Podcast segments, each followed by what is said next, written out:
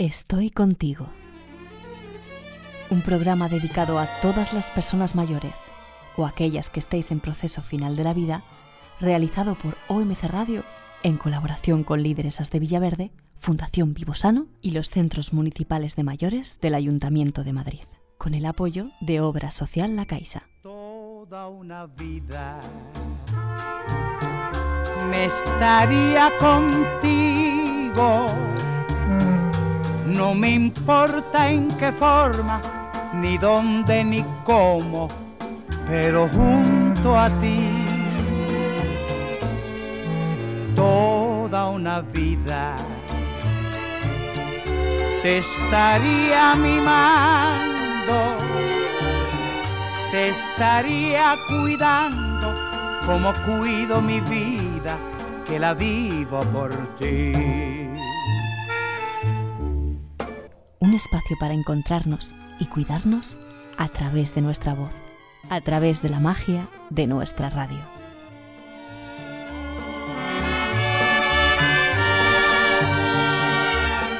Y recuerda, no te sientas solo, no te sientas sola, estoy contigo.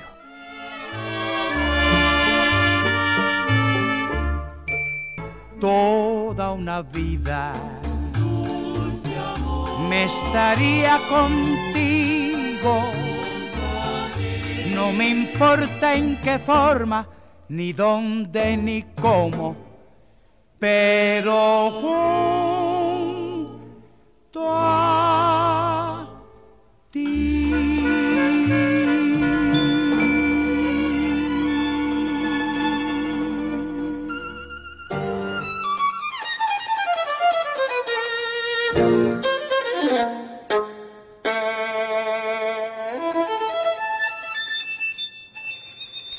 Pues bienvenido, bienvenida con este calorcito de verano a nuestro quinto y último programa de Estoy contigo. Sí, es nuestro último programa, pero no te preocupes, porque gracias a la tecnología de estos podcasts, este no es el final. Recuerda que puedes volver a escuchar todos nuestros programas siempre que quieras en www.conmayorvoz.es.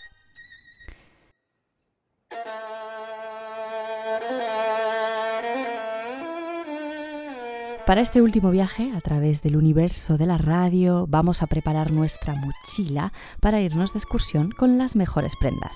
En primer lugar nos vamos a llevar una selección de verbos, tales como estos. Escuchar, observar, sentir, acompañar, recibir, verbos imprescindibles para ejercer una comunicación de calidad y calidez. La comunicación en la que desde OMC Radio, nuestra radio comunitaria, verdaderamente creemos.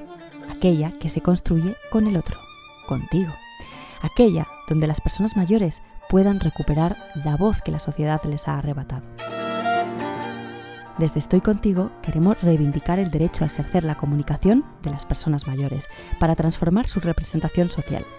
Y para ello hoy contaremos con las lideresas de Villaverde, que nos van a explicar qué es para ellas la comunicación y cómo debe ser el buen trato a este respecto.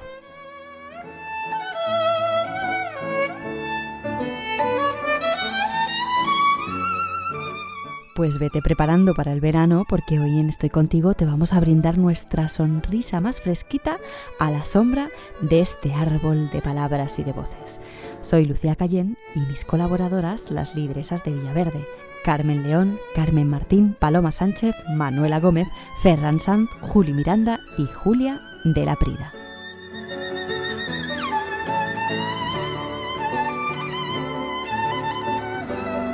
Pues vamos allá, ponte tus mejores galas, sombrero y bastón incluidos, y pidámonos una alfombra roja volante y montante, porque nos marchamos directos al cabaret, a recuperar uno de los géneros musicales de la época vintage española, el couple. Enchufemos y sintonicemos nuestras ondas cerebrales también para poner en funcionamiento la máquina del recuerdo, porque recordad que tenéis que adivinar las voces y los títulos de estas particulares canciones que seguro os van a sacar más de una sonrisa. Recordad que al final del programa resolveremos los enigmas y misterios y ahondaremos un poquito más en las artistas para sacarle todo el jugo al género musical. Adelante con la primera canción, nuestro primer vinilo.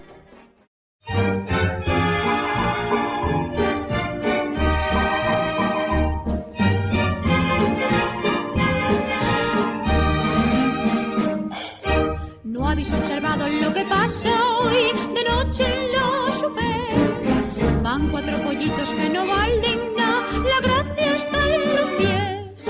Con unos zapatos de charol cuarteados, la flor en el ojal. Si se acerca una gachí por alternar, hay gacho que se desmaya si pide champán. Yo no sé pedir coñac, ni chartres, ni cuantro, ni champán.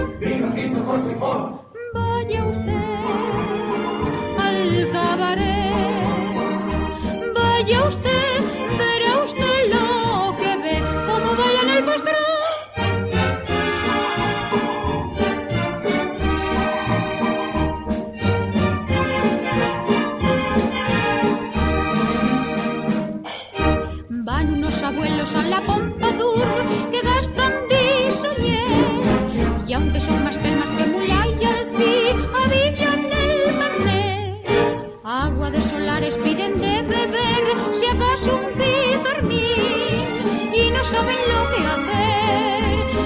sacan a bailar porque tienen la barriga como un sidecar.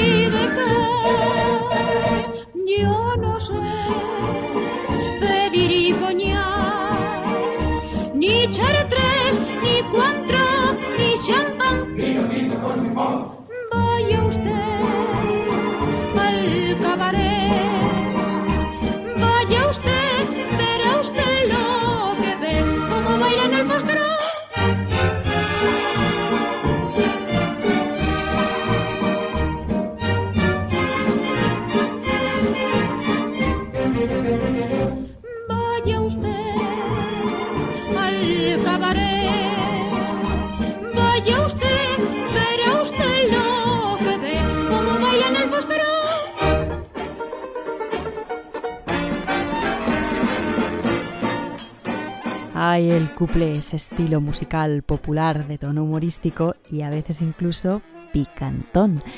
¿A qué no sabéis de dónde viene la palabra couple?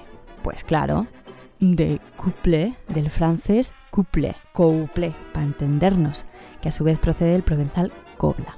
Y cobla significa pareja de versos. La ortografía couplet se mantuvo en España durante todo el primer cuarto del siglo XX hasta que se adoptó la hispanización de couple, como así somos nosotros, que lo tenemos que acortar todo bien para hacerlo más facilico. Pero vamos a seguir redescubriendo el couple con otra reconocidísima voz en el extracto de esta película.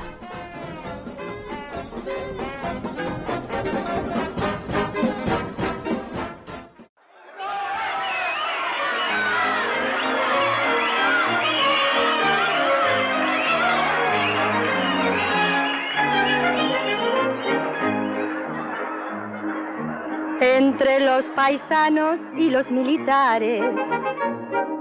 Me salen a diario novios a millares. Como monigotes vienen tras de mí. Y a todos los hago que bailen así. Cata, cata, pun, cata, pun, candela, arza para arriba, polichinela, cata, cata, pun, cata, pun, cata, pun como los muñecos en el pim pam.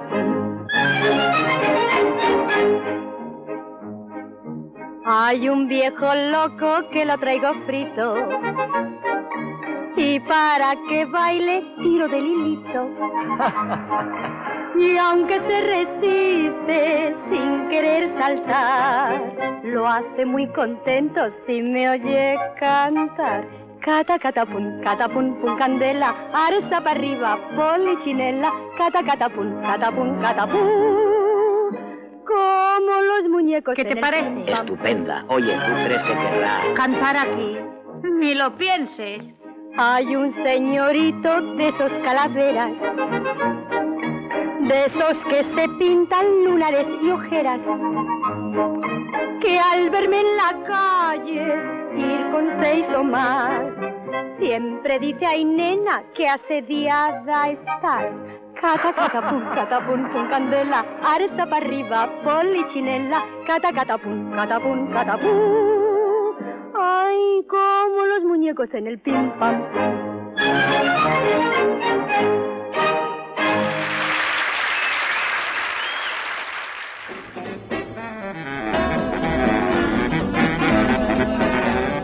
Ay, como los muñecos en el pim pam pum, así hemos estado tantas veces. Para daros una pista, aunque creo que no la necesitáis, esta canción está sacada de la película La Violetera, protagonizada por Epa, que creíais que se me iba a escapar, ¿eh? Pues no, no, no. Después, después revelaremos quién hacía pim pam pum, chim pum chim pam.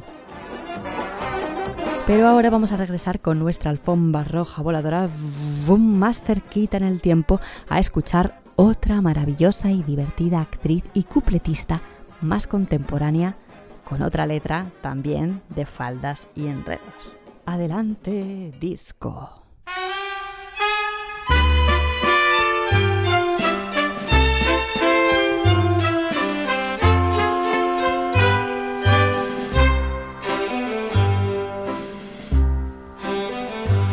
Tengo un novio cajista de imprenta que vale lo que pesa porque es muy ilustrado. Y bailando te dice unas cosas que a la vuelven loca porque es muy resalado. Por el chiotis se vuelve mochales y se lo marca izquierdas, muy chulo y muy barbián. Y bailando el chico más labia que puede tener la sabia de la pardo bozán es un truán. Pero a veces se propasa el muy ladrón y he tenido que llamarle la atención Ay, Cipriano, Cipriano, Cipriano, no bajes más la mano, no seas exagerado. Si no bailas con más comedimiento, al primer movimiento te lo has ganado. Que tienes la mano tonta, Cipri pero hay que disculparlo al chico porque es la fuerza de la gravedad. La otra noche, bailando en la bombi, por moda el Valdepeñas se puso muy pesado. Y por menos del canto de un duro, con él formaron bronca el pili y el pelao y el defecto de tener un pronto que si no le sujetan es una tempestad. Pero el genio se le fue calmando y seguimos bailando y allí no ha pasado nada, es la verdad. Pero a veces se propasa el muy ladrón y he tenido que llamarle la atención. Ay, Cipriano, Cipriano, Cipriano, ya estamos con la mano, mira tú que estás pesado. Si no bailas con más comedimiento, al primer movimiento te las has.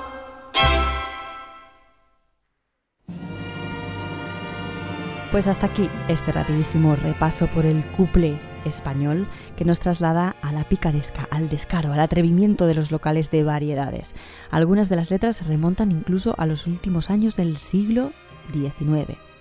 En Madrid, en aquella época, el teatro musical estaba en pleno auge. con las zarzuelas y los sainetes que hacían las delicias del público madrileño y que poco a poco fueron dando paso a los cuplés y las variedades. Algunos de ellos eran muy atrevidos para la moral de la época, pero muchas de estas estrofas eran coreadas y memorizadas por el público madrileño.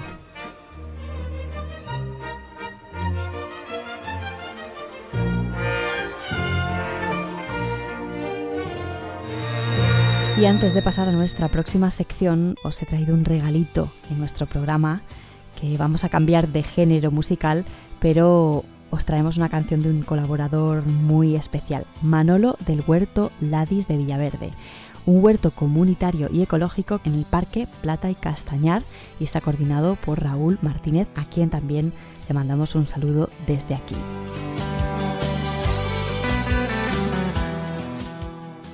A este huerto van todos los días un grupo de jubilados a cuidar y honrar a las plantas como se merecen. Desde aquí les envío un gran saludo también y mi mayor alabanza por la gran labor que realizan y porque durante el mes de junio han sido mis maestros en el arte de la agricultura y también en el arte de la vida. Gracias por esos días de sol, por enseñarme a cultivar la tierra, por dejarme tener la tierra en mis manos. Maravillosas personas que estaban siempre dispuestas a hacer reír y a compartir su saber. Yo soy un hombre del campo, no entiendo ni sé de letra. Yo soy un hombre del campo, no entiendo ni sé de letra, pero, pero soy de una opinión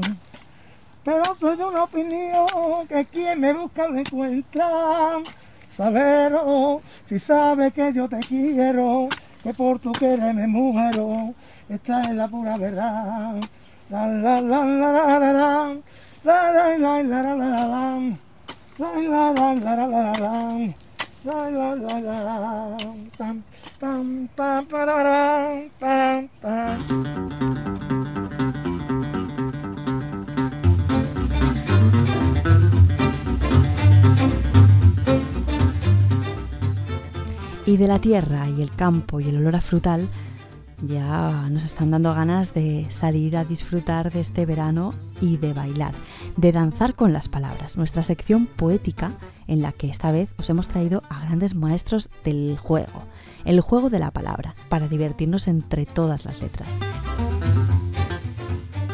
En primer lugar, nuestra querida Gloria Fuertes, poeta española incluida en la generación del 50, conocida por su poesía infantil y juvenil, que nos llena de ternura y que a través de la palabra reivindicaba y defendía la igualdad entre hombres y mujeres, el pacifismo y el medio ambiente. Aquí la vamos a escuchar en un programa de televisión española con un extracto de la poesía La gata chundarata.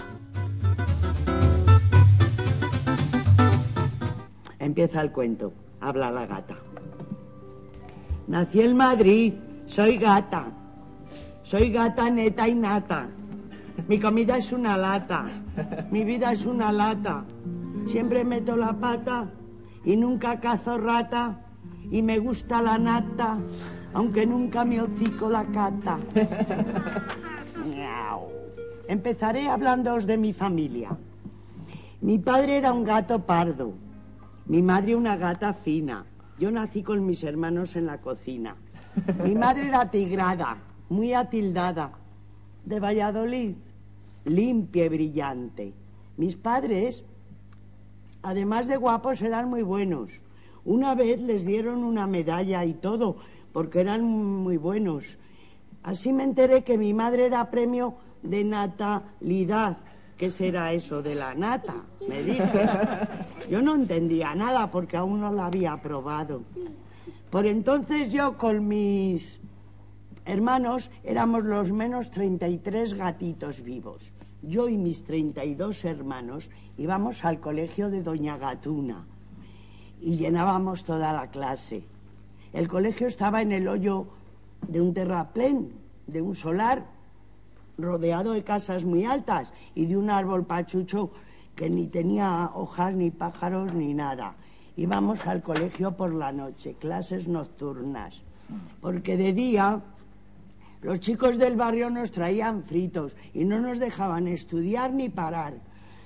Ay, es muy difícil ser gato en la ciudad. Una noche mi hermano yo íbamos jugando a saltar de ventana a balcón, a saltar de ventana a balcón, cuando oí una música muy triste. Miré desde el cristal y vi una sombra larga que tenía hipo. Mira, bigote, ahí vive un niño gigante. Mi hermano me dijo, no es un niño gigante, es un señor. Es un niño, ¿no ves que está llorando? También lloran los señores, chundarata. Yo, chundarata, me colgué por el resquicio de la puerta. Me colé. ¿Qué te pasa? Le pregunté a la cosa esa larga que estaba llorando. Que estoy solo. Que estoy solo. Pero, ¿por qué lloras? Estoy solo. ¿Estás malo? Estoy solo. Yo, Sundarate, salí de estampía. Quiero decir, corriendo, más bien volando, maullando, gritando. Bigote, sígueme, tengo una idea. Y... Ay, que se me pasa la hoja. Al poco rato, la terraza del señor Triste se llenó de gatos. 33 gatos. Más porque también vinieron los padres Maga- Mamagata y Papagato y la abuela Albina, que aunque no estaba para muchos trotes, no quiso dejar de ir. Más los gatos recién nacidos que llevaron como pudieron las hermanas casadas, sobrinos recientes del servidor, Chundarata. Pero empezó el orfeón gatuno. Miau, miau, miau. No se me hallará hoy. Los gatos rompieron a maullar muy bajito canciones fol- folclóricas tales como Sal al balcón, sal al balcón, mi querida mariposa. El hombre triste oyó aquello, escuchó aquello, miró, se restregó los ojos, no sabía qué hacer, si saltar por la terraza o llamar al médico. Mis amigos los gatos seguían cantando, seguía el orfeón gatuno. Y el hombre triste, oye, desesperado o tembloroso, yo que sé cómo estaba. Abrió el balcón y se le llenó toda la casa de gatos. Yo, Chundarata, Bigote, mi hermano, saltamos a hacerle cosquillas en el cogote. Los demás gatos invadieron cabezas, sofás, cornisas, cortinas, cojines, repisas. Y Gata Chundarata se plantó entre los pies del hombre triste, larguiruzo, y le dije, mirándole, rabitiesa, bueno, ¿qué? Aquella no está solo. Oye, el hombre triste no contestó, como si fuera mudo, pero contestó cambiando de cara. Se le puso una sonrisa de oreja a oreja y un gorro se puso él. Desfrunció las cejas, se fue a la cocina y empezó a abrir latas y latas, calamares, sardinas, y nos llenó todos sus ceniceros de leche. El hombre triste dejó de estar solo. El hombre solo dejó de estar triste. Gracias a la gata chundarata y a mis 30 hermanitos que se quedaron a vivir como yo, como ellos, con el hombre solo. Y la amistad reinó con nosotros.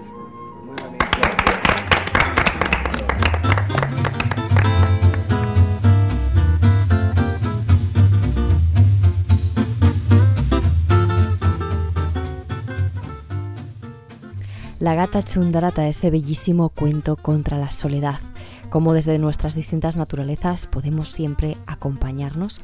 Y siguiendo con Gloria Fuertes os voy a leer un brevísimo cuento poético, El pollito miope, para saber más de las aventuras de este pequeño ser que al final se convierte en su propio salvador quien nos enseña que no debemos desconfiar nunca de nuestras propias fuerzas, aunque creamos que son débiles, porque nunca lo son.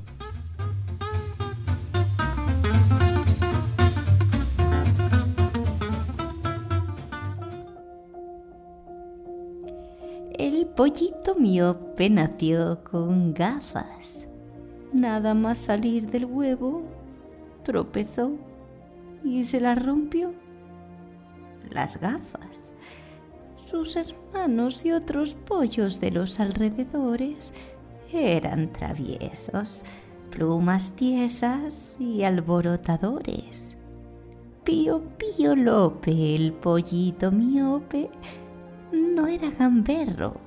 Se replegaba, le gustaba estar al lado del ala de su madre o de su tía. Solo comía de tarde en tarde migas de sobras y pétalos de aire. Y nunca se quejaba y nunca las piaba. Decía, no me aburro, aunque no veo tres en un burro. Los chicos, los otros pollos, se reían de él y le daban el rollo. Le llamaban cuatro ojos y no ve. Por eso no salía de la ala materna ni de la pata paterna.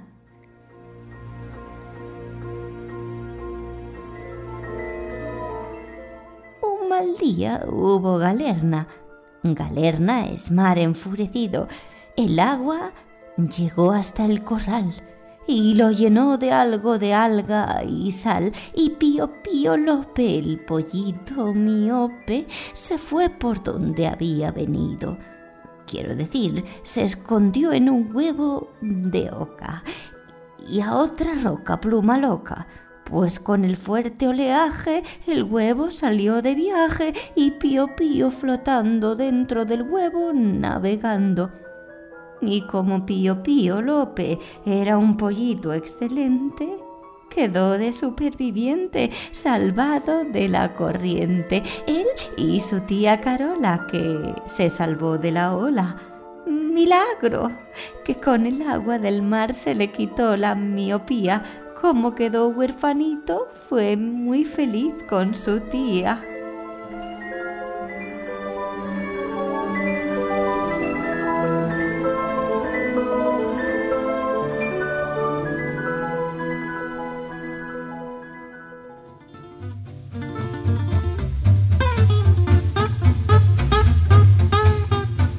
También os he traído unas instrucciones. Instrucciones para llorar, instrucciones para cantar, de nuestro querido Julio Cortázar, uno de los autores más innovadores y originales de su tiempo, maestro del cuento, la prosa poética y la narración breve en general, y creador de importantes novelas que inauguraron una nueva forma de hacer literatura en el mundo hispano, rompiendo los moldes clásicos mediante narraciones que escapan de la linealidad temporal y que te sacuden del tedio y el aburrimiento. Aquí van estas instrucciones sacadas de su libro Historias de Cronopios y Famas que nos enseñan a jugar con lo cotidiano hasta hacerlo extraordinario.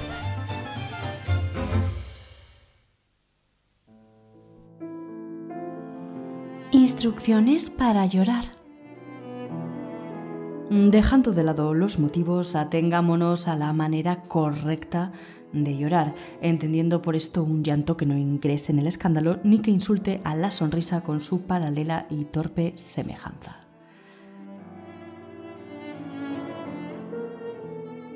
El llanto medio u ordinario consiste en una contracción general del rostro y un sonido espasmódico acompañado de lágrimas y mocos estos últimos al final, pues el llanto se acaba en el momento en que uno se suena enérgicamente.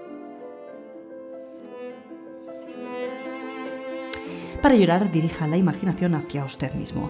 Y si esto le resulta imposible por haber contraído el hábito de creer en el mundo exterior, piense en un pato cubierto de hormigas o en esos golfos del estrecho de Magallanes en los que no entra nadie nunca.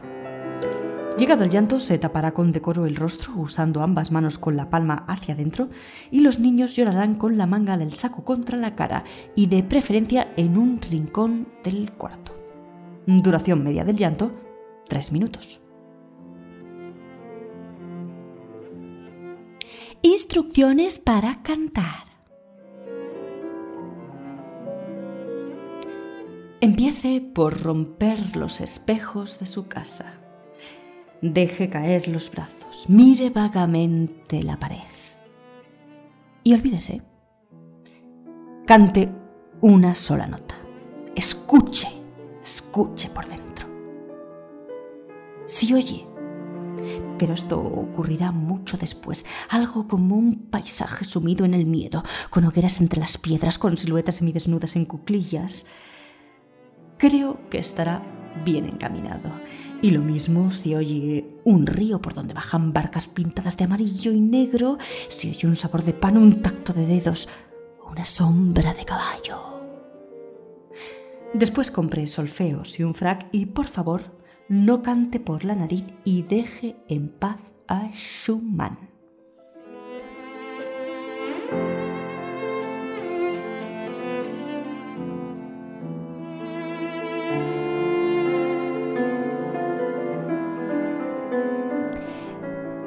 Rebuscando, rebuscando entre las letras, también os he querido traer un soneto muy divertido que se publica en el siglo XIX por el madrileño Juan Pérez Zúñiga, titulado Melania Espelefucia, uno de esos ingeniosos juguetes fónicos a los que el genial creador de los viajes morrocotudos era tan aficionado. Disfruten de su sonoridad. Como el fasgo central de la pandurga, remurmucia la pínola plateca Así el chungo de la gran perrontoreca con la garcha cuesquina se apreturga. Diquelón el sinfurcio flamenurga, con carrucios de ardoz en la testeca, y en limpornia sin placa y con merleca, se amancoplan segriz y trampalurga. La chalema ni encurde ni arropija, la redocla ni enchufa ni escoriaza, y enchimplando en sus trepas la escondrija. Con casconia ventral que encalambrija, dice la escartimbuncia mermelaza. ¡Qué inocentividad tan concurrija!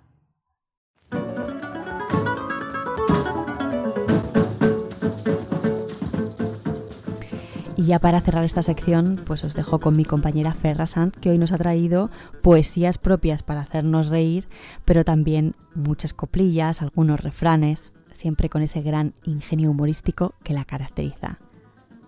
Adelante, Fe, todo tuyo.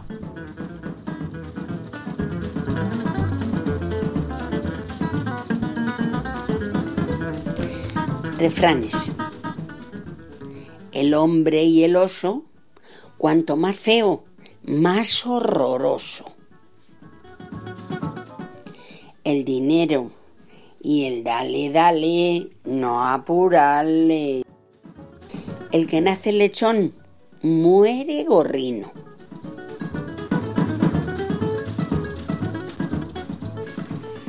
Ahora van algunas coplillas. Una pastora, un pastor, una pastora, un pastor, se la estaba meneando. La cadena del reloj que la llevaba colgando. Una pastora, un pastor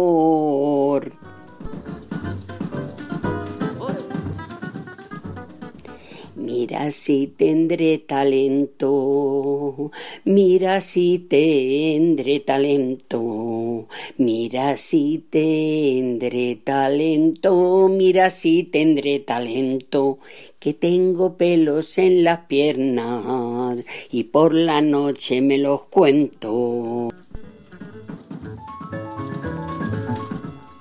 Siguiente coplilla. Ante anoche y anoche y ayer mañana, antes de levantarme estaba en la cama. Ya no tiene mi abuela más que un colmillo, donde cuelga mi abuelo los calzoncillos.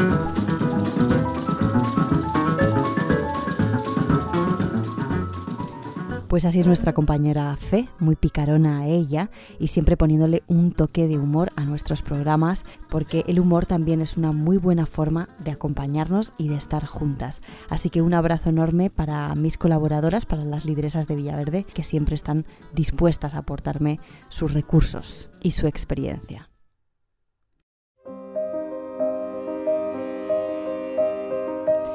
Ahora vamos a cambiar un poquito el tono para hablar de comunicación y buen trato con las personas mayores en nuestra siguiente sección. Nos cuidamos.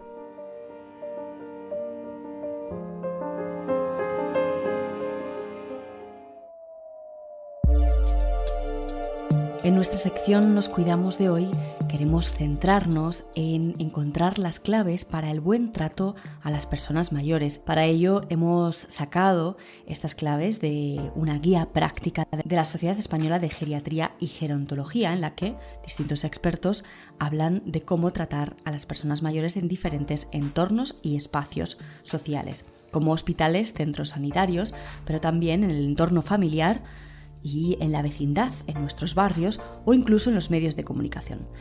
Hoy nos centraremos especialmente en el trato familiar.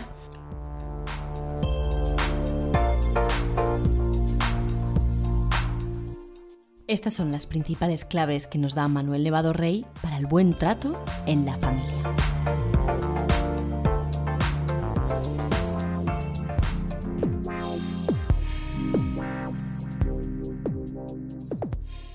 No dejes que la familia decida por ti. Tú llevas las riendas de tu vida y por lo tanto has de tomar las decisiones que consideres adecuadas, en todos los aspectos, personales, sociales, familiares y económicos. Respeta, valora y acepta los consejos, pero ten en cuenta que siempre decides tú. Protesta y utiliza la autoridad moral que te confiere ser él o la cabeza de familia. Elige las tareas que te apetezcan y no las que te impongan, como por ejemplo el cuidado obligado a los nietos.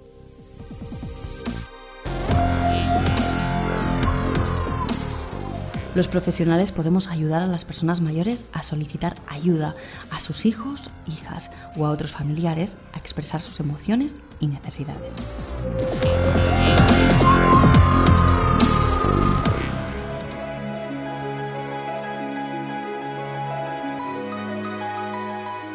A continuación te presentamos cuál es la situación de Carmen, una compañera que tiene 82 años.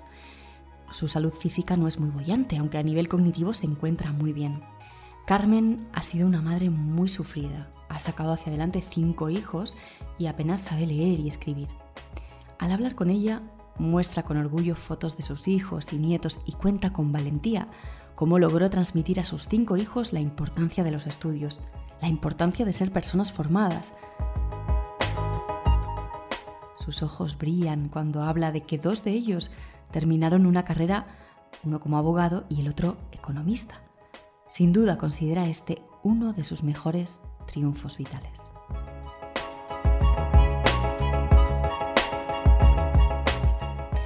Carmen es viuda, su marido falleció de cáncer y desde entonces su soledad ha ido en aumento.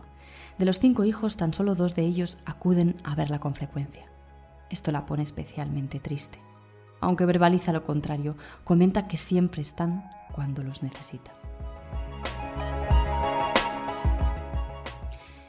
La realidad es otra. Cuando pone cifras a las visitas, estas se traducen en que dos de ellos acuden un par de veces por semana. El resto llama por teléfono o la visitan una vez al mes.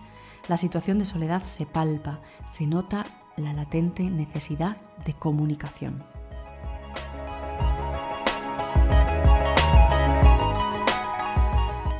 Llama la atención, y esto es una recomendación muy importante, la gran importancia que para las personas mayores tienen los pequeños detalles. Llamadas, visitas o pequeños regalos. Y esto se observa dando un paseo por el piso de Carmen y viendo la emoción con la que cuenta los distintos platos de cerámica que pueblan las paredes de la casa y que son regalos de uno de sus hijos siempre que visita ciudades. Las fotos de la orla de los dos universitarios de la familia o la foto del bisnieto de apenas seis meses. Tras hablar con ella durante una hora y media, me comenta que le gustaría recibir más visitas, que le gustaría que sus hijos hablaran más, que la hicieran partícipe de las decisiones de la familia, que no la trataran como una abuela, sino como una persona mayor, que no se la infantilice y que comprendan su situación. Necesita ser escuchada, necesita sentirse querida y comprendida por sus hijos. Entiende que sus hijos tienen su vida, tienen su familia y que la soledad, según Carmen, forma parte del juego de la vida. Afirma que sus hijos también envejecerán y seguramente pasen por estas mismas emociones y sentimientos que ella tiene ahora.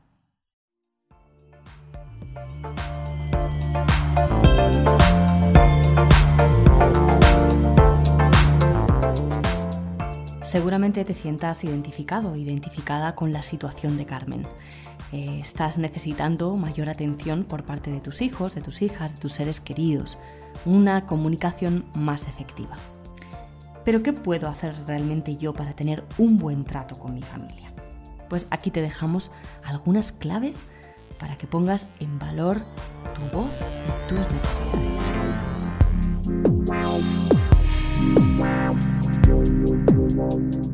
Valórate a ti mismo. Valórate ante la sociedad, pero incluyendo en esa sociedad a tus seres queridos. Valora todo el conjunto de tu vida, los retos y objetivos que has cumplido, la familia que has formado, los acontecimientos que has vivido y transmítelo. Consigue que no se borre de la memoria de tus seres queridos quién eres y esto mejorará el buen trato que recibas. No dejes que la familia decida por ti.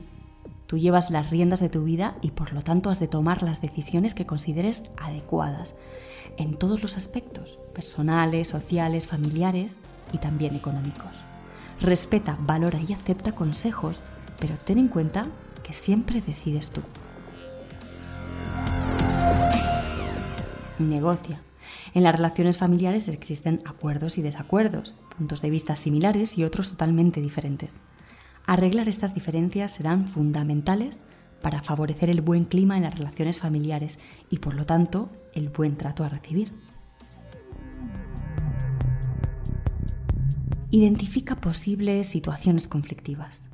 Ya conoces lo suficiente a tus hijos o a otros seres queridos como para intentar ser lo más objetivo u objetiva posible y prever posibles situaciones que puedan derivar en un trato no adecuado. Emociones como la ira, por ejemplo, encubren sentimientos de impotencia, inseguridad o miedo. Atacar siempre el problema, pero nunca las personas. No acuses o digas medias verdades, expresa libremente tus sentimientos y pide ayuda cuando lo necesitas, sin miedo a recibir un no por respuesta. Participa en la sociedad, en tu barrio, en tu centro de mayores, mantén la independencia, no dejes que te limiten, aunque tengas problemas físicos. Esto te permitirá tener un reconocimiento social y una mejora en las relaciones familiares. Plantéate nuevos retos, culturales o sociales, ligados a gustos y aficiones que favorezcan de esta manera tu autonomía. Mantén siempre el control sobre tus bienes, no cedas esa responsabilidad a familiares o personas cercanas. Lo que tienes es fruto de tu trabajo y debes de ser tú quien lo manejes. No des el control a otros de tu vida. Plantéate retomar tu vida en caso de fallecimientos, pérdidas u otras rupturas. No dejes que terceras personas influyan en este tipo de decisiones. Y elabora un proyecto vital Todavía tienes mucha vida por delante para seguir haciendo y decidiendo por ti mismo o por ti misma.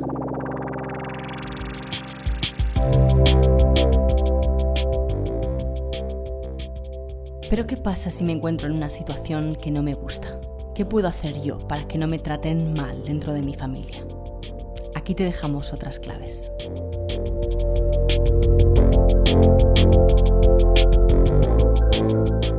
Negocia, pero no cedas ante las pretensiones de tus seres queridos. Escucha a todos los miembros, pero sé tú quien finalmente decidas.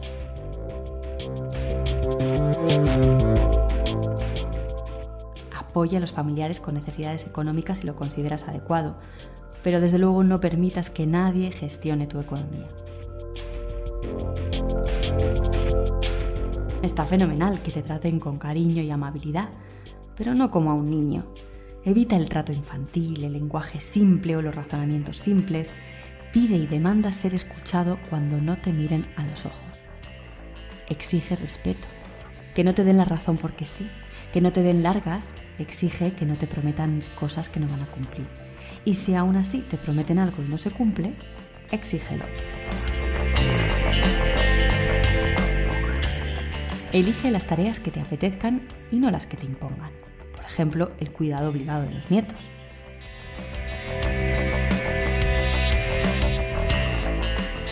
Permite que tus seres queridos se preocupen por tu salud, pero recuerda que la única persona responsable sobre la misma eres tú. Es tu salud, es tu vida, es tu autonomía, es tu independencia. Reclama tus derechos y no consientas nunca una humillación o un maltrato, ya sea físico, psicológico, social o económico. Eres mayor para no decir lo que piensas. Seguramente te has callado muchas veces en tu vida. No permitas que nadie te imponga su modo de vivir, su modo de pensar o su forma de actuar. No permitas que decidan por ti y mucho menos que anulen tu voluntad. Utiliza tu experiencia en la vida para modificar tu presente.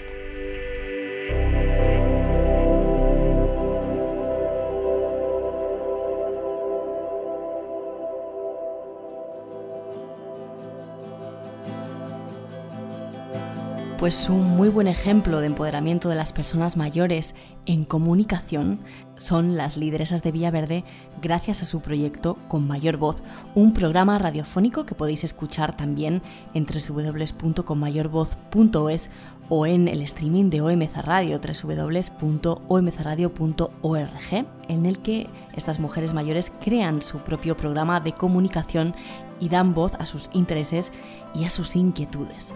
Con ellas debatimos qué es la comunicación para nosotras y cómo debería ser la comunicación en esta sociedad para el buen trato de las personas mayores.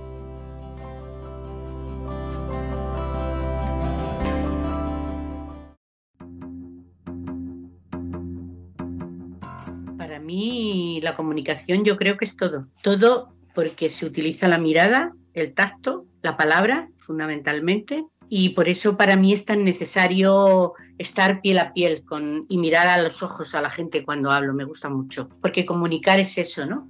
Incluso tocar. Cuando hay una comunicación hay un emisor y hay un receptor y es compartir algo. Depende lo que tú quieras comunicar, lo puedes hacer de una manera o de otra. Existen comunicaciones verbales, eh, comunicación escrita, comunicación corporal, que es muy importante también, ¿no? Lo que está claro es que sin comunicación no se puede estar. Yo diría que la comunicación para mí es una palabra con mayúsculas, porque es lo más importante que podemos transmitir los seres humanos, con el tacto, pero también, como ha dicho Ana, con la mirada.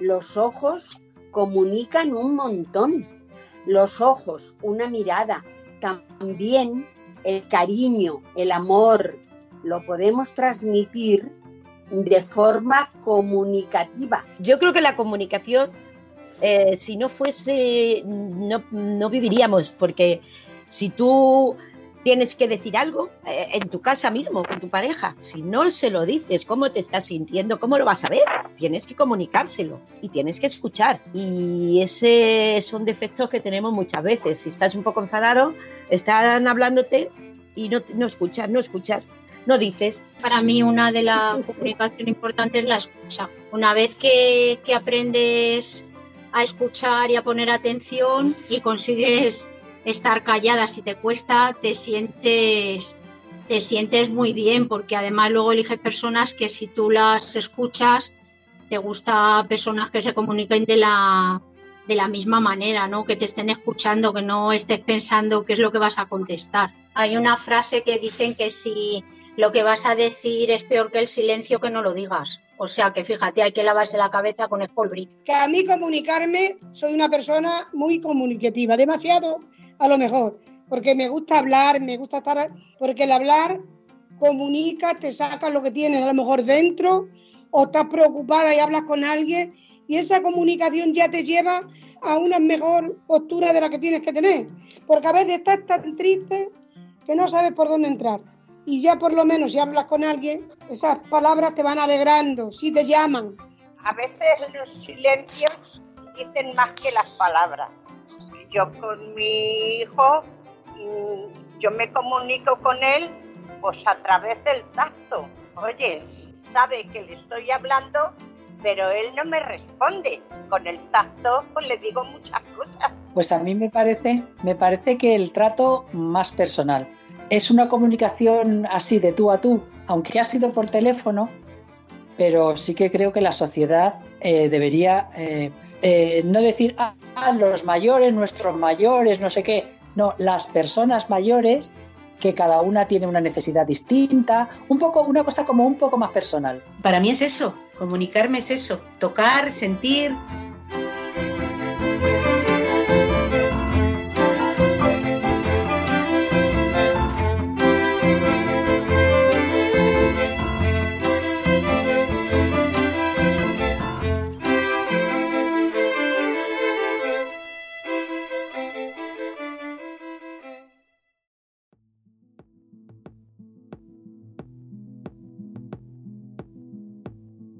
Sabemos comunicarnos con el mundo externo, pero a veces no nos resulta tan sencillo comunicarnos con nuestro mundo interno.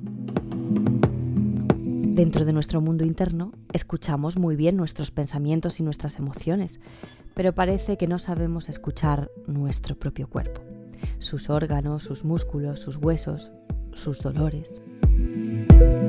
En esta sección nos cuidamos siempre realizamos algunos pequeños ejercicios para facilitar el movimiento de nuestro cuerpo, así que hoy lo vamos a dedicar a dejarnos hablar por él. Un cuerpo que tiene su propio lenguaje, su respiración, sus latidos, sus ritmos, su temperatura, sus contracciones, sus tensiones, que generan un movimiento involuntario, un movimiento que no es consciente. Desde siempre nuestro cuerpo se ha movido, incluso cuando éramos un bebé y estábamos dentro del útero de nuestra madre. Pero ¿qué nos quiere decir nuestro cuerpo? Para dejar que nuestro cuerpo nos hable, a través del movimiento, tenemos que silenciar nuestra conciencia, que ella que siempre está en primera línea diciéndonos lo que tenemos o debemos, o lo que podemos o no podemos hacer, y haciéndonos muy proactivos en el movimiento, en vez de dejarnos llevar por este propio movimiento interno que ya tenemos y que no hace falta realmente controlar. Así que vamos a tratar de apagar ese control voluntario y de bucear en los automatismos corporales, dejar que sea la propia sensibilidad corporal la que nos lleve y nos guíe, jugando con la relajación y la tensión, el aumento y la atenuación del movimiento, dejándonos mover más que moviendo por este movimiento natural como si fuéramos ese bebé en el vientre de nuestra mamá. O quizás como si fuéramos una marioneta movida por sus propios hilos.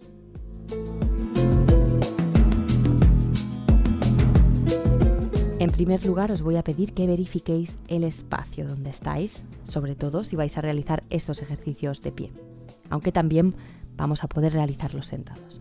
Pero aseguraros de que no hay obstáculos por en medio, porque luego vamos a dejar que el movimiento fluya y quizás os vais a querer mover mucho más por el espacio. También aseguraros de que tenéis una silla cerca de vosotros por si después necesitáis reposar, descansar o simplemente deseáis continuar los ejercicios en la silla. Para aquellos que no se sientan del todo cómodos o seguros de pie, podemos colocarnos directamente en nuestra silla. Y también para los que queráis y podáis sentaros en el suelo directamente, podéis hacerlo, por ejemplo, en una posición oriental, sentados sobre nuestros talones.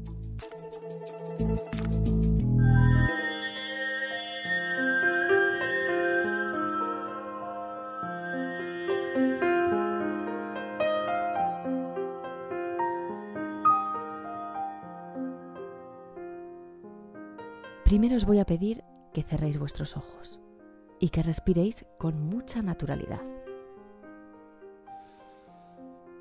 Vamos a tomarnos unos minutos para observar nuestro cuerpo.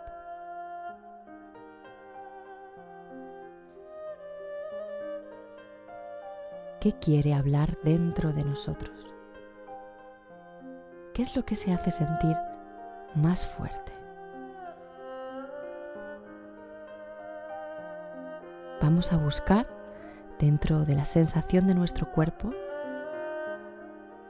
y vamos a tratar de escuchar. Respirando, vamos a observar dónde están las sensaciones de nuestro cuerpo. Esas sensaciones que ya nos están hablando. Un cosquilleo, un cambio de temperatura, una tensión, un dolor, un sonido también el latido de nuestro corazón, el hormigueo en nuestros tobillos. Vamos a recorrer nuestro cuerpo, vamos a chequear nuestro cuerpo como si hiciéramos una radiografía y vamos a observar todas estas diferentes sensaciones muy rápido. Generalmente en estas observaciones y cuando comenzamos a relajarnos, lo más fácil de observar va a ser el grito de esas zonas de tensión y de dolor. El dolor es una sensación muy fuerte que predomina por encima del resto. Y es que el dolor es una de las formas más importantes que tiene el cuerpo para hablarnos, para llamar la atención de nuestra conciencia. Pero el dolor solo es una señal superficial de que algo está pasando. Muchas acciones y reacciones más profundas, muchas sensaciones, están teniendo lugar dentro de nuestro cuerpo a otro nivel, en capas mucho más interiores y a veces incluso en zonas diferentes a donde estamos sintiendo ese dolor. Vamos a respirar naturalmente y observar esas sensaciones, esos dolores, esas tensiones. ¿Soy capaz de sentir alguna sensación más allá del dolor? Y si no, pues no pasa nada. También podemos observar esas zonas de tensión o dolor. Escogemos una de ellas. Puede ser un dolor en el hombro, en el fémur, en el cuello, en las lumbares. Escojo una y la voy a observar. ¿Cómo es esa zona de tensión o de dolor que tanto quiere llamar mi atención? La observo, pero no la valoro. No me digo si está bien o está mal, si me gusta o si no me gusta. Simplemente voy a observar esta zona y la voy a percibir como si estuviera haciendo un análisis científico. ¿Cómo es esa tensión? ¿Cómo es ese dolor? ¿Es agudo? ¿Es intenso? ¿Está localizado o se extiende? ¿Es gradual o continuo? ¿Homogéneo o tiene variaciones? Y voy analizando como si tuviera un bisturí imaginario mi dolor, sin identificarme con él, como si fuera de otro cuerpo esa marioneta. Y voy preguntándome, ¿qué forma tiene este dolor, esta tensión? A lo mejor tiene forma de árbol ramificada, o más bien es como una espiral, como una nube, como un dragón. ¿Qué forma encuentro o qué imagen le doy a este dolor? ¿Y tiene color? ¿Es azul, morado, amarillo, rojo, rosa? ¿Qué color tiene esta zona de tensión? Si hemos identificado ya su forma y su color, vamos a observar cómo se mueve. Si utiliza estas ramificaciones de árbol para extenderse, para palpar, para llegar a ramificarse. O si acaso tiene un movimiento más intermitente, como una luz. O a lo mejor es eléctrico, como una tormenta.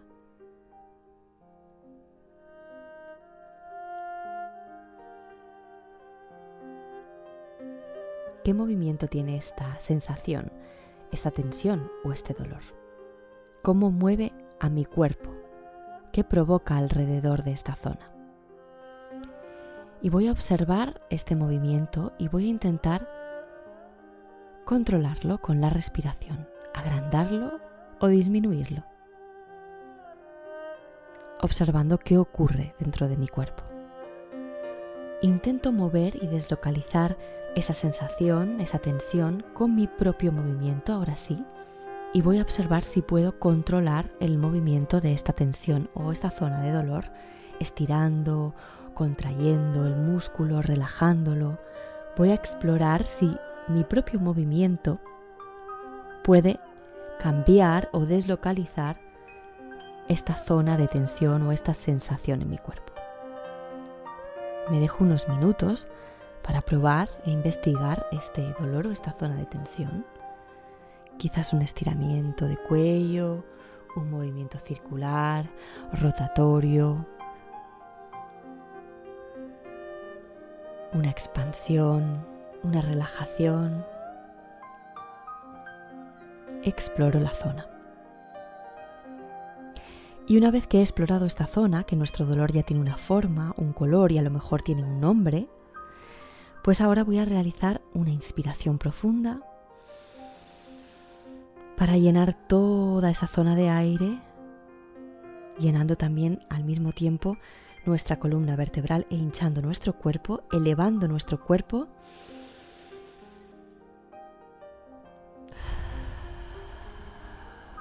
Y en la exhalación voy a dejar que toda esa tensión y que toda esa sensación se vaya disolviendo a través de todo mi cuerpo al espacio exterior. Voy a repetir esta respiración dos veces más. Inspiro. Llevo todo el aire a esa zona de tensión y exhalo. Disipo.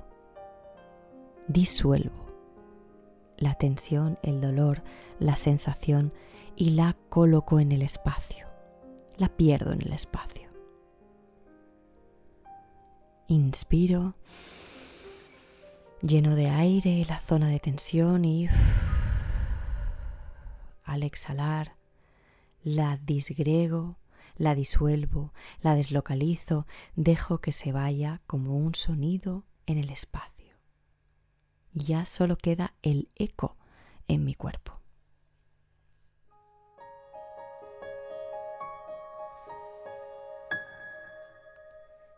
Una vez que tenemos localizado este dolor, esta zona de tensión de nuestro cuerpo, que puede ser un lugar para nuestro movimiento, los dolores siempre son un buen punto de partida para comenzar a movernos, tratando de aliviarlo vamos a realizar una respiración que nos va a permitir relajar y tensionar nuestro cuerpo y también vamos a sentir una sensación muy placentera de alivio y relajación. Imaginamos que tenemos un hilo que nos tira de la cabeza, desde la coronilla hasta el cielo, y otros dos hilos que están atados a las muñecas y que también van hacia el cielo como si fueran los hilos invisibles de una marioneta. Y cuando inspiramos, como si alguien desde arriba estirara estos hilos desde el cielo, vamos a estirar la columna y los brazos hacia arriba. Elevamos también un poco la barbilla hacia arriba, como si fuéramos a coger algo que se va a caer. Inspiramos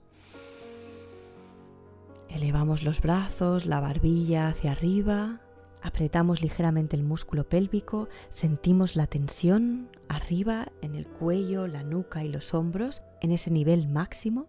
Aguantamos unos segundos la máxima tensión en apnea.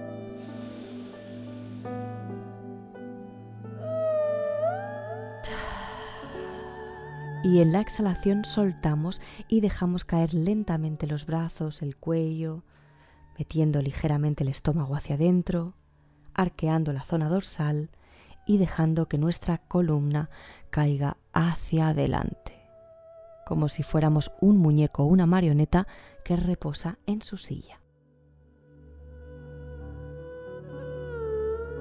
Vamos a realizar este ejercicio dos veces más. Inspiramos. Elevamos los hilos, los hilos se tensan, se tensan, elevamos los brazos hacia arriba, la barbilla un poquito hacia arriba, el cuello, sentimos la tensión máxima, nos dejamos en apnea, colgamos, colgamos, colgamos, colgamos, el pecho también se eleva hacia arriba y la exhalación vamos a dejar caer lentamente los brazos, la barbilla hacia abajo, metemos el estómago hacia adentro y nos dejamos caer en la silla.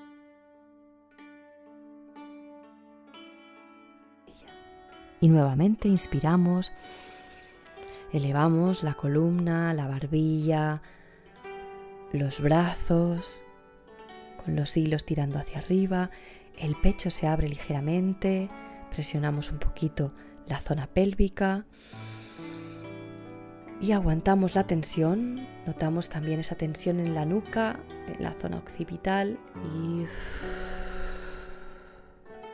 y soltamos los hilos, relajamos los brazos, dejamos que caigan al lado de nuestro cuerpo, dejamos caer la barbilla, metemos el estómago hacia adentro, las dorsales se arquean ligeramente y como si fuéramos un muñequito, una marioneta, nos dejamos reposar aquí.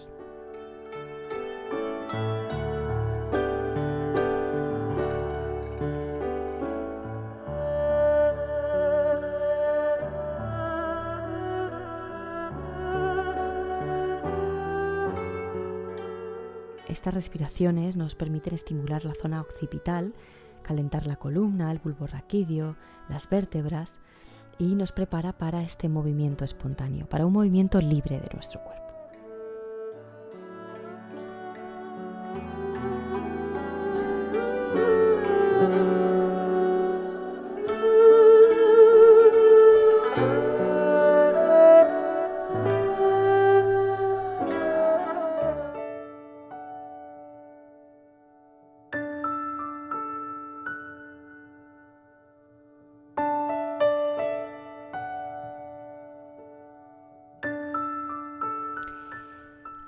Para promover este movimiento espontáneo vamos a practicar unos vaivenes o una agitación de nuestro cuerpo. Estos son uno de los movimientos básicos de la práctica japonesa del Seitai, o también llamado el movimiento vital.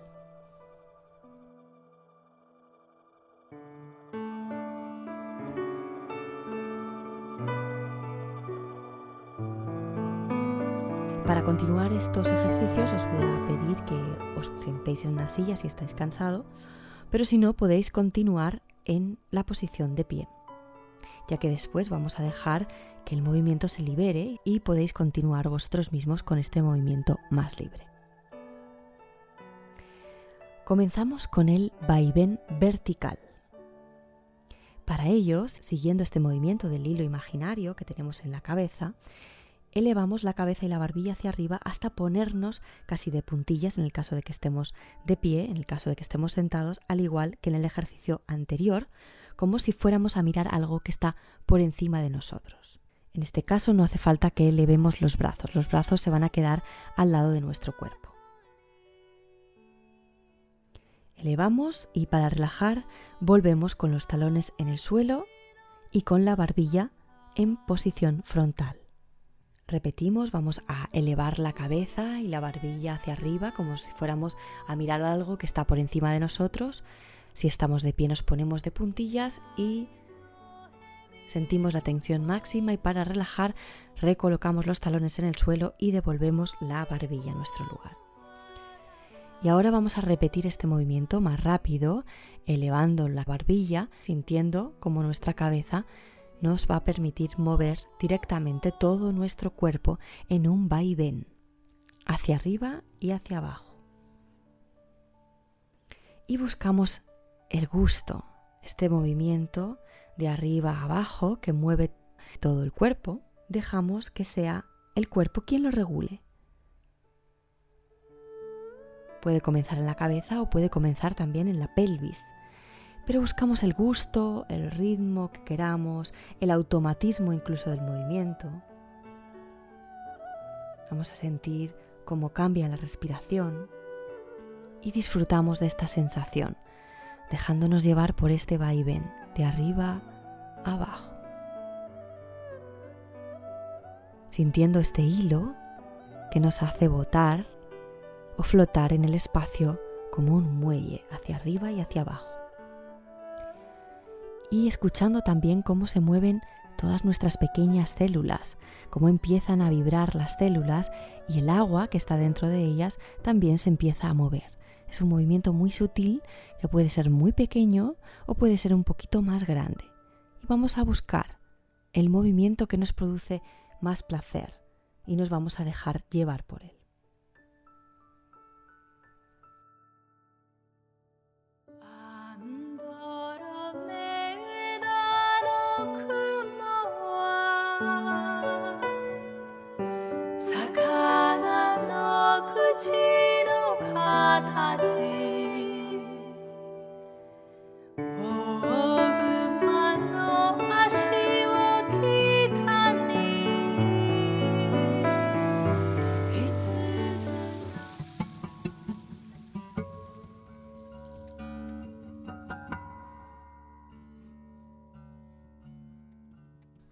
Vamos a realizar el vaivén frontal desde el pecho. Vamos a llevar los hombros hacia adelante al mismo tiempo que la unión de las piernas y la cadera, esta articulación. Máximo, vamos a llevar este movimiento máximo hacia adelante, hacia adelante. Podemos hacerlo también en la silla o de pie, sintiendo cómo se nos pueden elevar un poquito los talones y relajamos recuperando el eje con los talones hacia atrás y devolviendo el pecho a su eje principal. La espalda tiene que estar suelta y las vértebras tienen que tener libertad de movimiento. Y llevamos el cuerpo hacia adelante y hacia atrás. Ahora como si este hilo estuviera en el centro de nuestro plexo solar y alguien tirara hacia delante de nosotros y soltara. También podemos ver este hilo desde nuestra espalda sintiendo que alguien tira hacia atrás y suelta. Y buscamos este vaivén hacia adelante y hacia atrás, sintiendo cómo se mueven las dorsales y el pecho al mismo tiempo que la cadera, la articulación de las piernas con la cadera. Buscamos el automatismo también del movimiento y el ritmo que queramos. Puede ser un ritmo más lento o más rápido y también si queremos acompasarlo a la respiración. Dejamos que se apacigüe o que se acelere. Observamos los cambios, a lo mejor aumenta el ritmo o disminuye. Y seguimos este deseo del movimiento un ratito más.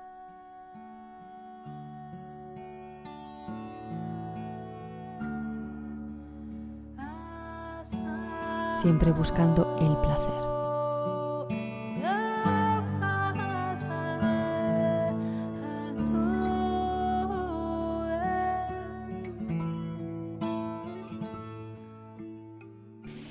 Ahora vamos a realizar el vaivén lateral. Para esto vamos a dejar que la zona media, desde el torso al estómago, ya sea sentados o de pie, se balanceen lateralmente. Podemos sentir el hilo ahora tirando desde nuestro hombro derecho hacia un lado o desde nuestro hombro izquierdo hacia el otro lado y como las caderas le siguen, implicando para ello también o siguiendo el movimiento en el cuello, las piernas y los tobillos, pero sin levantar los pies. Balanceando el cuerpo de un lado a otro, como si nos mecieran, buscando el gusto y adecuándonos al ritmo que más nos gusta, que más nos apetezca, que sea nuestro propio cuerpo el que encuentre su placer. Lo importante siempre es que la espalda esté suelta, que las vértebras estén libres.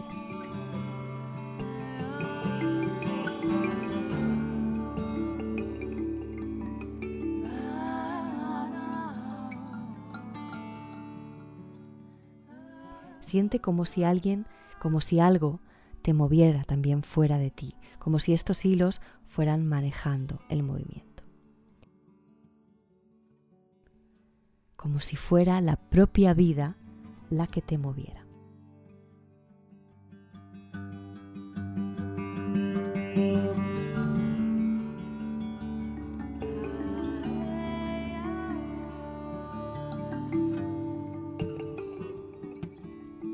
Y ahora vamos a dejar libremente este movimiento,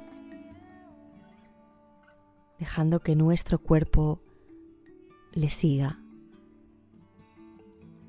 y dejando también que haya variaciones, pudiendo pasar del vaivén lateral al vaivén frontal o al vaivén vertical.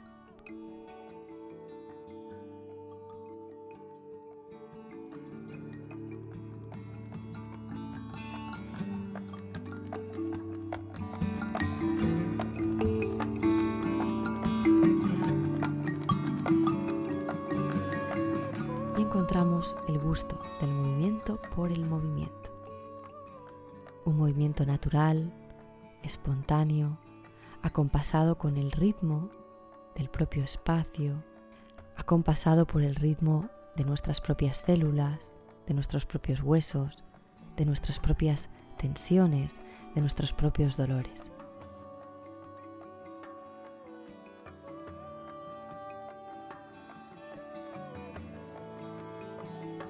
¿Cómo es este movimiento?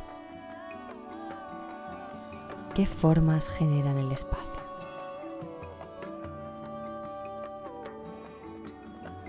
¿A dónde va? ¿A dónde se dirige este movimiento? Buceamos en el vaivén. Escuchamos la respiración, si viene, si nos perdemos. Y nos dejamos llevar, flotar, balancear por el espacio, por los hilos.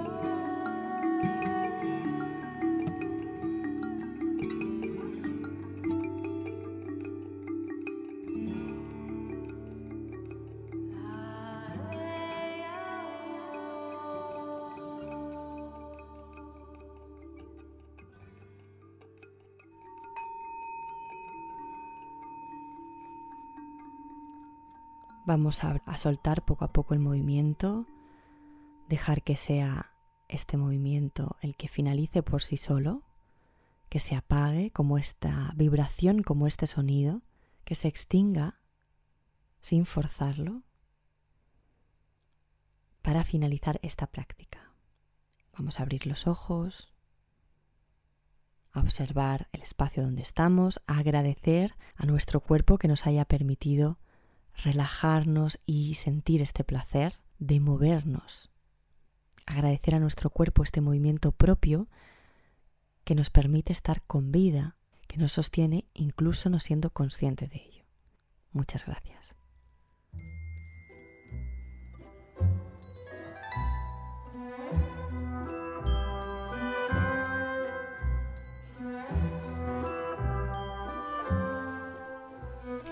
Así como nos hemos quedado relajaditas, preparadas para abrir el buzón y descubrir qué carta nos ha llegado hoy.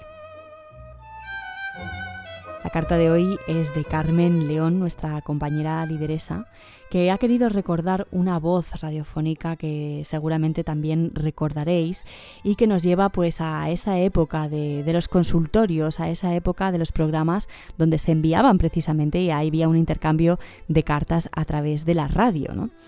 Es un poco lo que queríamos tratar aquí en nuestro buzón radiofónico para que nos enviarais vuestras cartas y nosotros las pudiéramos leer al público.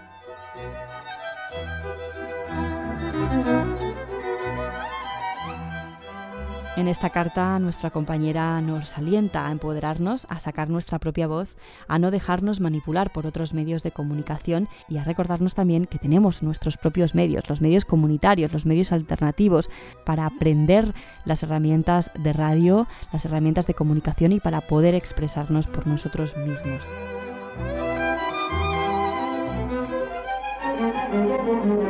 Consultorio de Elena Francis.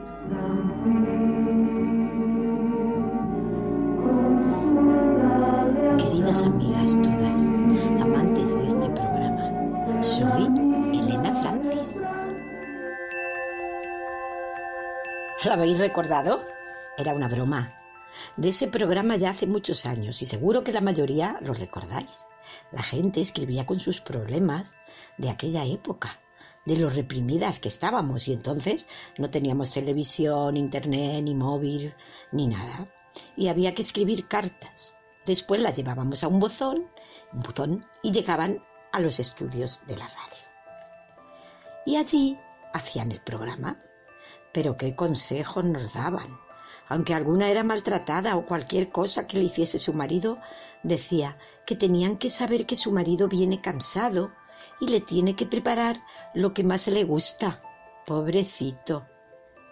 Claro que quien hacía ese programa eran sacerdotes. Estaba la censura al tanto y los guionistas eran hombres. Es alucinante. Que le aconsejen eso ahora a una jovencita. ¡Qué leche! Ni jovencita ni a nosotras las mayores. Ellos pueden hacer lo que nosotras. Pues menudos caras duras. ¿Servirles?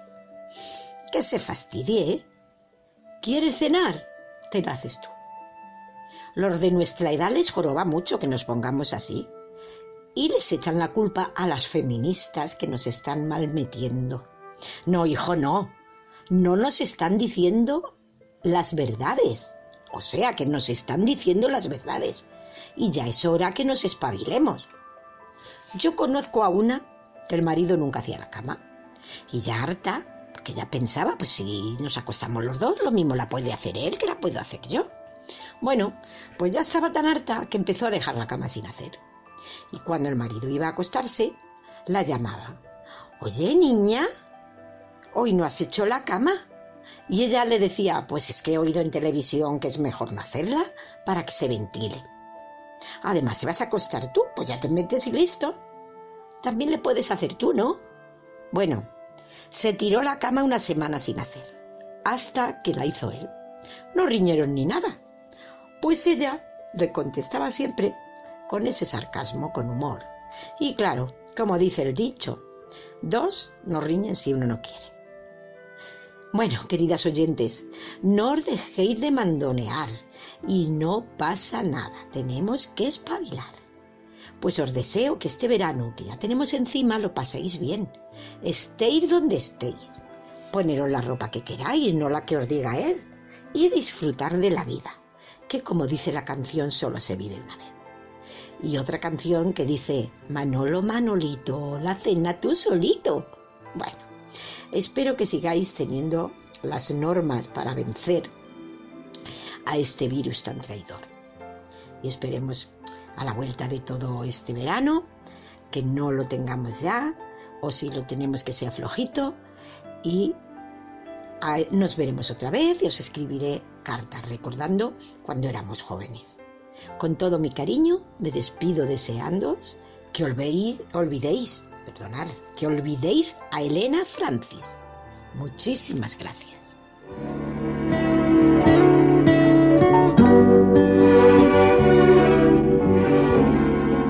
Hola amigas todas, oyentes, seguidoras asiduas de este consultorio que ha aglutinado generaciones a lo largo de sus muchos años de existencia en las ondas.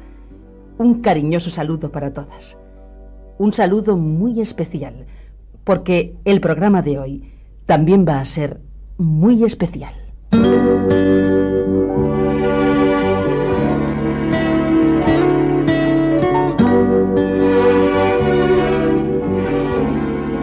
Este programa, amigas, es una despedida, un adiós, un hasta siempre con toda la carga emocional que ello conlleva.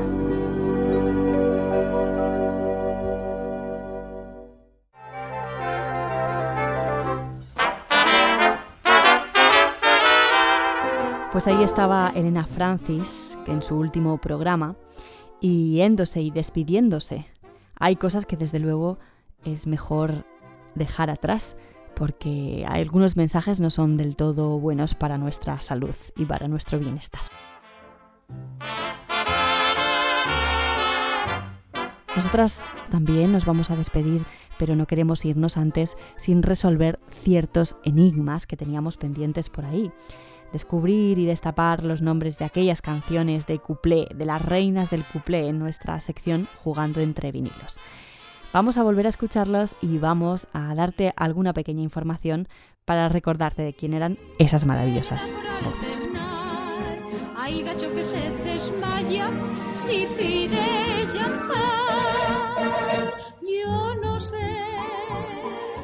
La primera canción, Vino Tinto con Sifón, era del compositor Juan Rica y Ernesto Teclen y la interpretaba Lilian de Celis, claro que sí, con esa peculiar y característica voz.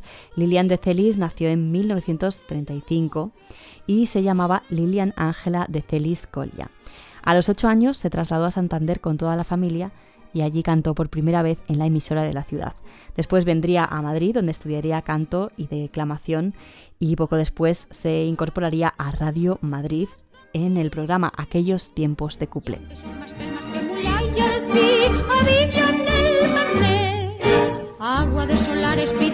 maestro Indalecio Cisneros la descubrió en el conservatorio y empezó a actuar después en anuncios publicitarios radiofónicos porque su voz era bien parecida a la de Raquel Meyer. Fue seguida después por Sara Montiel, aunque entre las dos surgiría una gran rivalidad. Y Sara Montiel es precisamente la intérprete de esta segunda canción. Así, cata catapun, catapun, pun candela, arsa para arriba, polichinela, cata catapun, catapun. Polichinela, otra conocida canción de cuplé que interpretaron varias artistas. Fue compuesta por Ernesto Lecuona. Y aquí la interpreta María Antonia Abad Fernández, que si no la conocéis por este nombre, seguramente sí la conocéis como Sara Montiel, nacida en 1928 que además de cantante de cuplé, fue una gran actriz de cine y productora cinematográfica española. Considerada el rostro más bello del cine español, obtuvo también la nacionalidad mexicana en 1951. Sara Montiel actuaría tanto en papeles secundarios como papeles estelares, en películas como Te quiero para mí, Locura de amor, Se le fue el novio, logrando críticas muy favorables e incluso algún éxito importante. Pero se sentía insatisfecha dentro de su sitio dentro de la industria española, así que decidió probar suerte en América. En apenas cuatro años ya rodó 14 cintas entre México y Cuba, como por ejemplo la exitosa Piel Canela, que le abriría las puertas a Hollywood para estelarizar junto a Gary Cooper y Bart Lancaster en el western Veracruz de Roberto Aldrich. Cuando volvió a España, la joven actriz afianzó su estatus de estrella internacional con las películas El último cuplé y La violetera, el extracto que podemos escuchar aquí.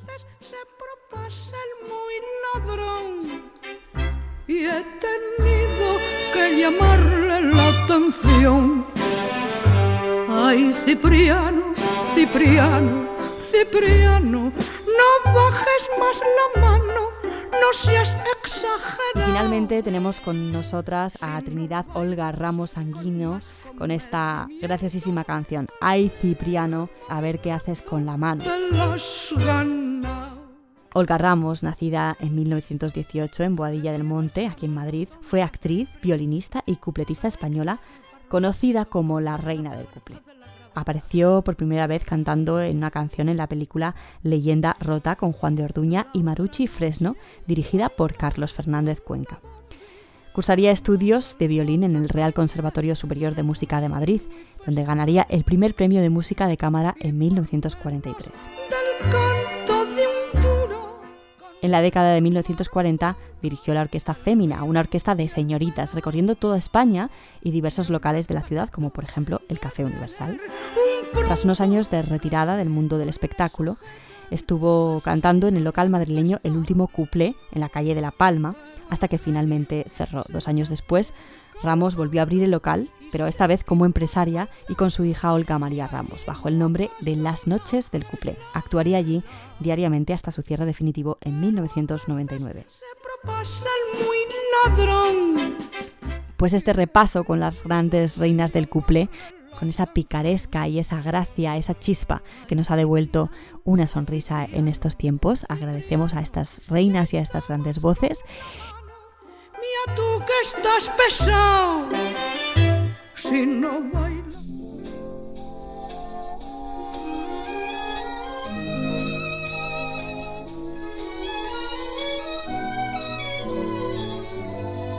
Y ya con estas reinas del cuplé nos despedimos en nuestra temporada de Estoy contigo.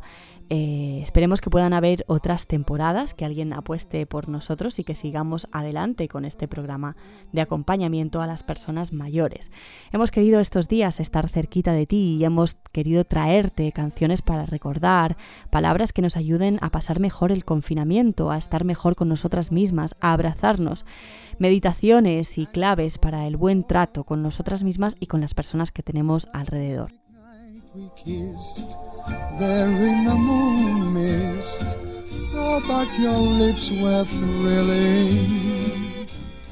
Esperemos que os hayan servido estos podcasts que igualmente podréis volver a escuchar de nuevo en nuestra página www.comayorvoz.es y en las diferentes aplicaciones en Internet, en Google, en Spotify, Anchor FM y en otras muchas plataformas de Google. También podéis escucharlo en www.alfinaldelavida.org.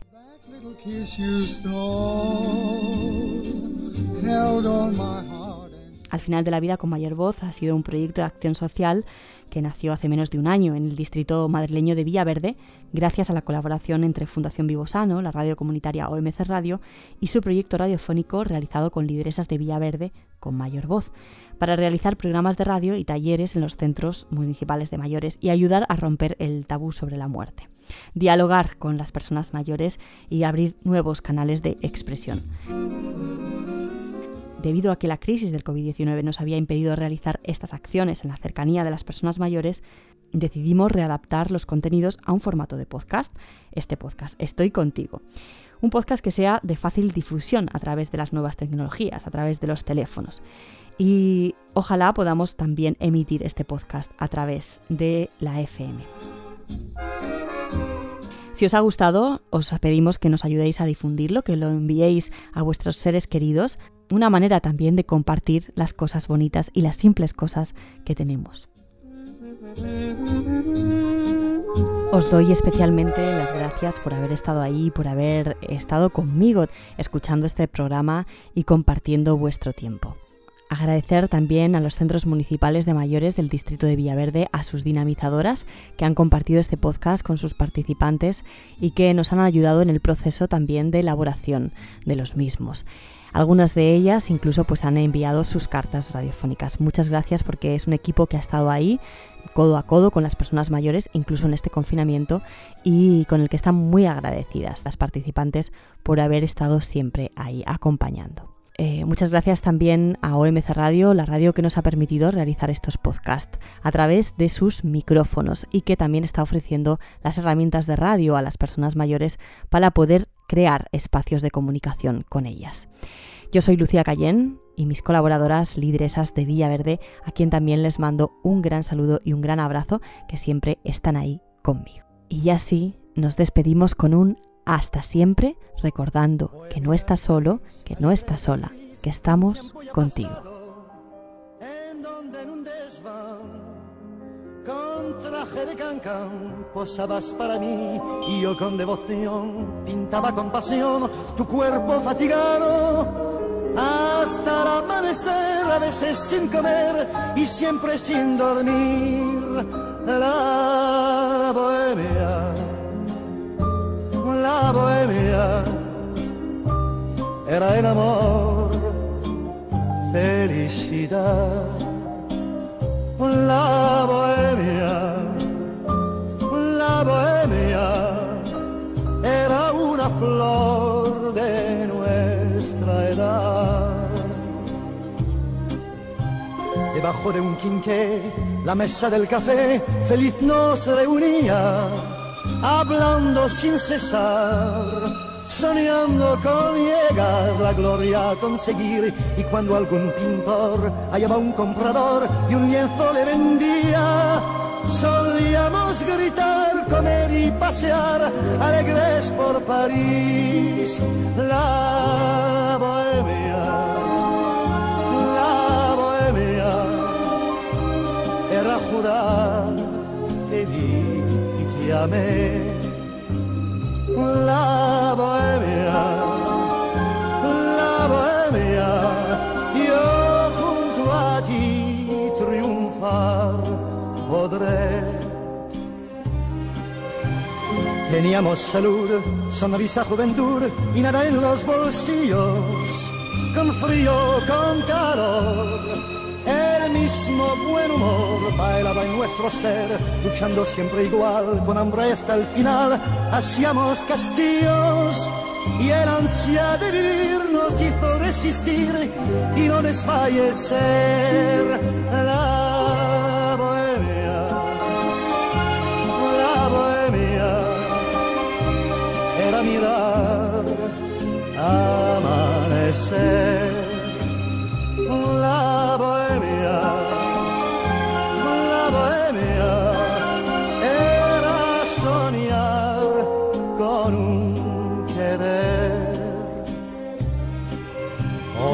Con un querer. Hoy regreso Regrese a París, crucé su niebla gris y lo encontré cambiado. Las lilas ya no están, ni suben al desván, moradas de pasión, soñando como ayer. Ronde por mi taller, mas ya lo han derrumbado y han puesto en su lugar abajo un café bar y arriba una pensión. La